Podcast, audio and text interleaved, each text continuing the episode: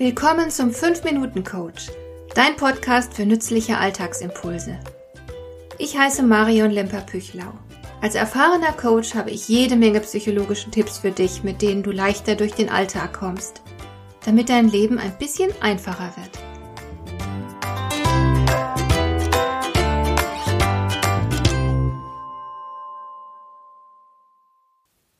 Ob im Beruf, im Verein, in der Familie, fast überall musst du in irgendeiner Form mit anderen Menschen zusammenarbeiten.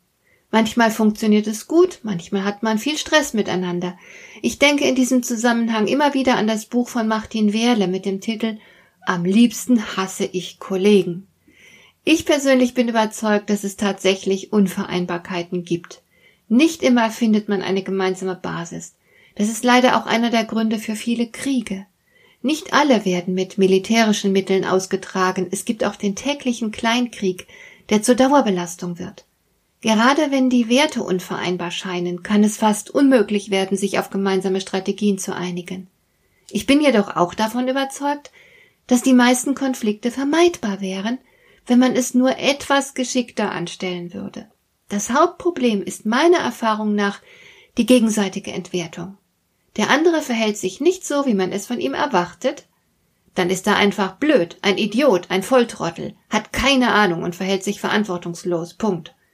Und das lässt man ihn dann auch spüren oder sagt es ihm sogar ins Gesicht. Das lässt der andere natürlich nicht auf sich sitzen und schon kommt es zum Schlagabtausch. Das muss gar nicht mal offen erkennbar geschehen, sondern es läuft zuweilen ganz subtil ab. Aber es vergiftet auf jeden Fall die Atmosphäre und macht die Zusammenarbeit schwierig bis unmöglich. Darum rate ich dringend zur Selbstdisziplin. Du wirst immer und überall auf Menschen treffen, die dir nicht auf Anhieb liegen. Ich sage bewusst auf Anhieb, denn in sehr vielen Fällen kommt es wie von allein zu einer Annäherung und sogar gegenseitiger Sympathie, wenn man erst einmal etwas gemeinschaftlich auf die Beine gestellt hat.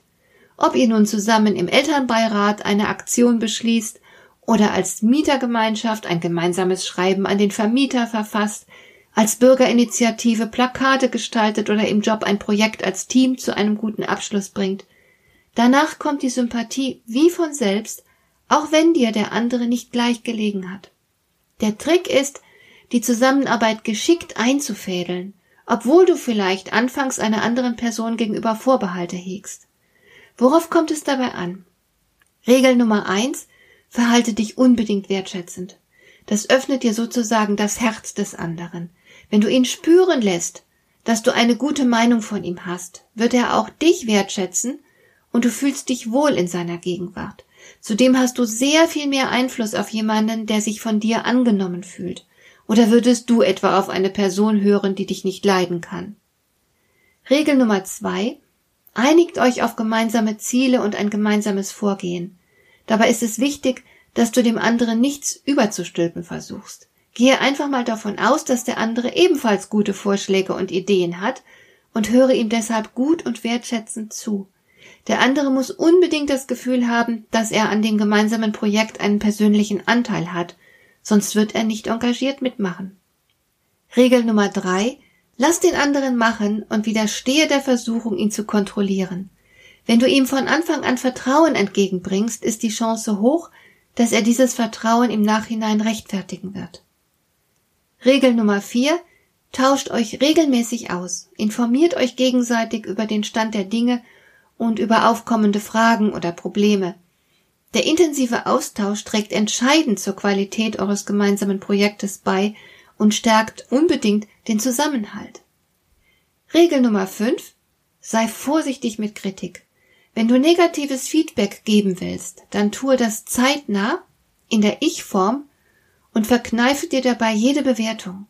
Wenn der andere sich angegriffen fühlt, verlasst ihr ganz schnell in der Diskussion die Sachebene und ihr agiert dann in erster Linie auf der Beziehungsebene. Das kostet nur Zeit und Energie und belastet euer Verhältnis. Menschen können sehr empfindlich reagieren, wenn sie sich angegriffen fühlen, also sei vorsichtig.